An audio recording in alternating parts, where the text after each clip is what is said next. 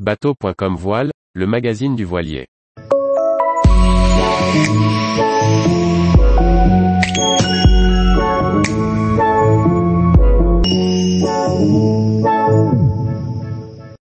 Tetiaroa, une escale en Polynésie française où le débarquement se mérite. Julie Leveugle. Quand on navigue en Polynésie française, Tetiaroa est une escale réputée et attirante. Mais il n'y a là-bas aucune passe permettant de rallier la plage en annexe et il faut attendre la bonne vague pour pouvoir débarquer. Retour d'expérience avec quelques astuces et infos sur cette belle destination. À une trentaine de milles au nord de Tahiti, l'atoll de Tetiaroa est composé de 13 motus et mesure 6 km. Il a été la propriété de Marlon Brando jusqu'en 2002. L'atoll accueille aujourd'hui 240 habitants, qui vivent et travaillent tous à The Brando Resort, un hôtel autonome sur le plan énergétique.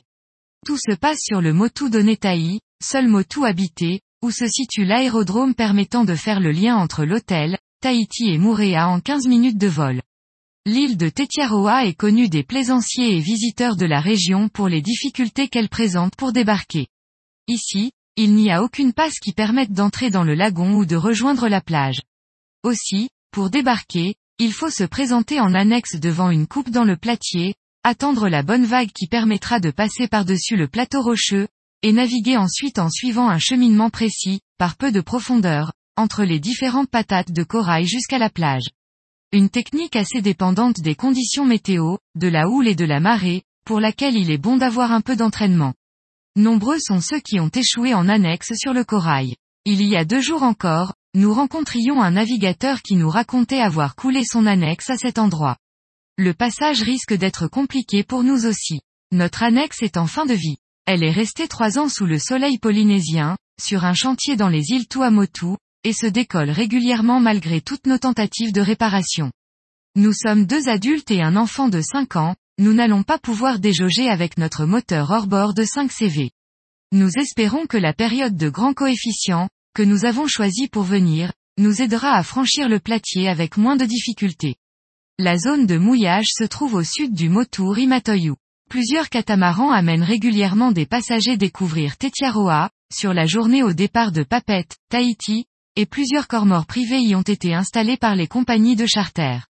Il est possible d'utiliser ces bouées lorsqu'elles sont disponibles. À bord de notre Trisbal 36 Tamana, nous arrivons de l'île de Moorea en milieu d'après-midi, après une navigation de 33 000.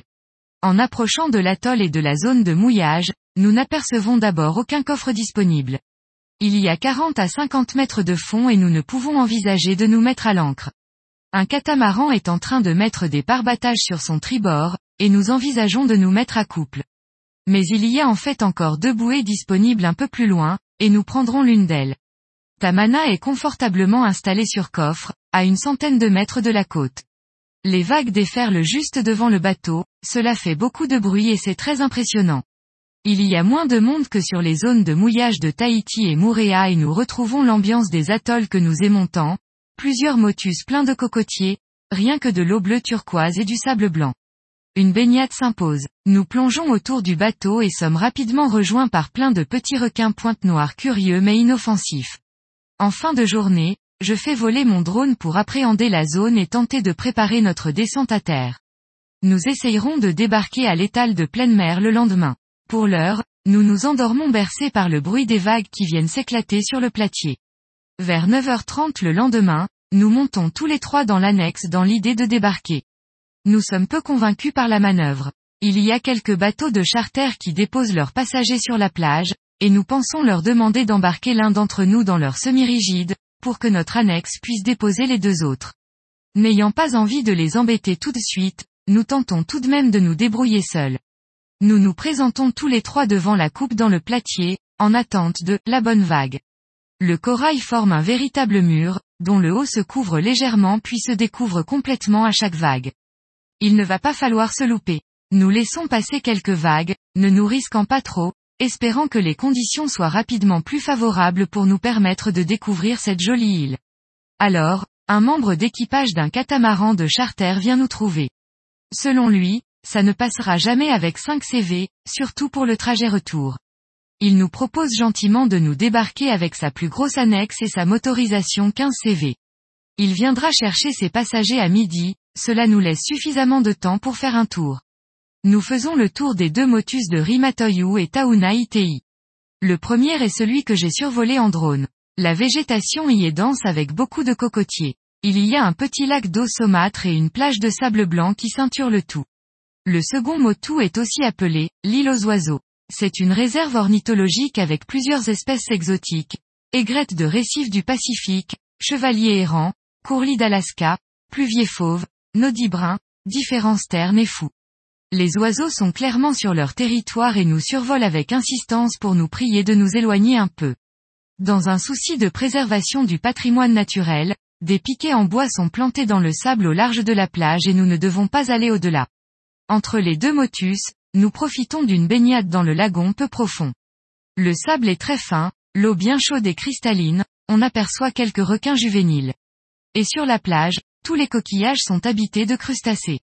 Après près de deux heures à se dégourdir les pattes, c'est déjà la fin de notre visite. Nous rejoignons les passagers des deux bateaux de charter qui attendent les équipages chargés de les récupérer. Les trois annexes des deux catamarans de charter viennent récupérer leurs passagers deux par deux pour être sûrs de déjauger, faisant une vingtaine d'allers-retours et suivant tout le temps le même trajet, à fond, pour passer entre les patates de corail et par la coupe dans le platier.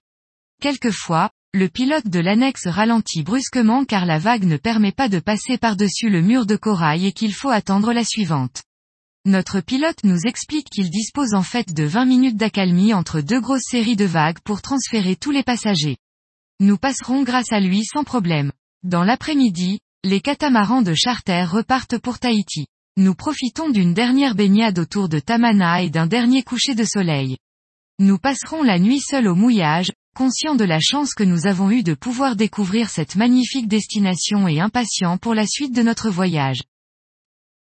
Retrouvez toute l'actualité de la voile sur le site bateau.com et n'oubliez pas de laisser 5 étoiles sur votre logiciel de podcast.